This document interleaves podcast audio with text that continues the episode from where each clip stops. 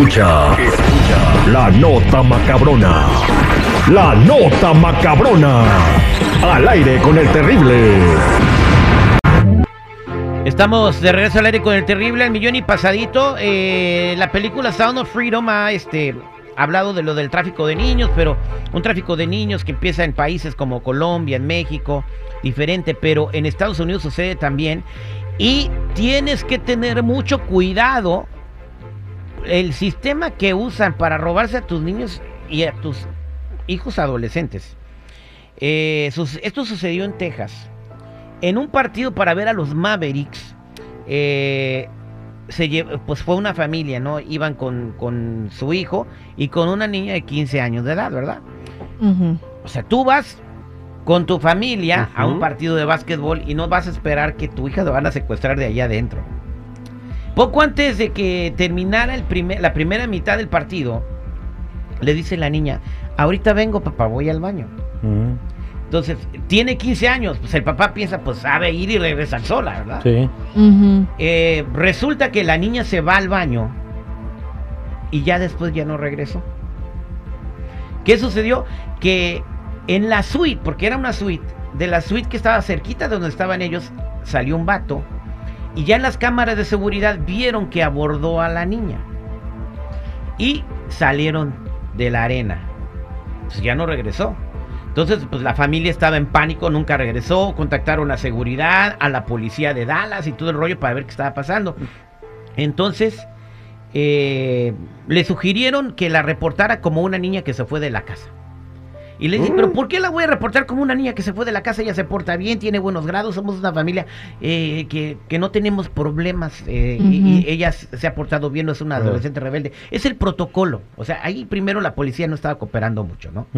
Entonces, una, unos amigos de la familia le dijeron a ella que pues le hablaran a, un, a una organización que se llama Texas Counter Trafficking Initiative. Ahí el presidente se llama JB Rice.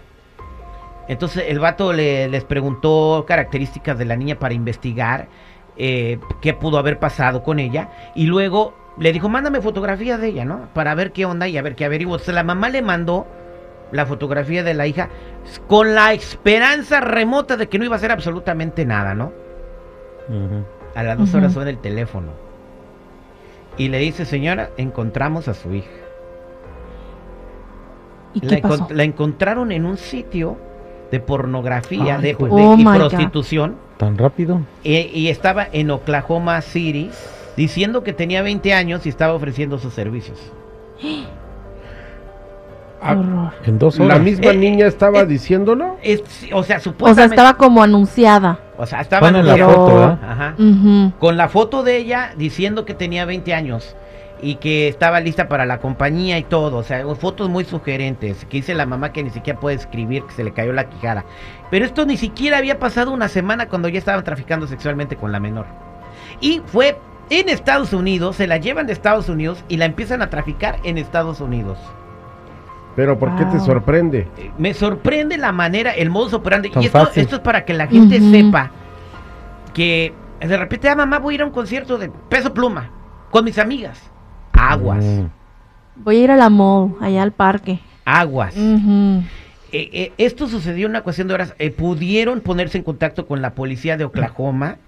Este, pudieron rescatar a la niña. La niña se- efectivamente dijo que la habían lastimado mucho.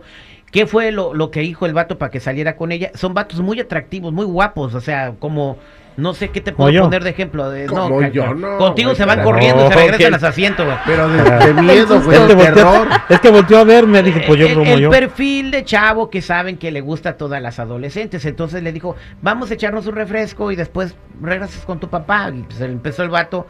Ellos saben cómo, qué tácticas usar. Entonces así fue como la sacó de la arena, ¿no?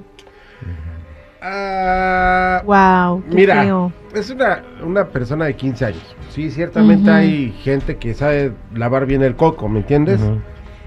Pero, como papá, digo, ejemplo, yo con Sebastián, ejemplo, yo con- él tiene nueve años.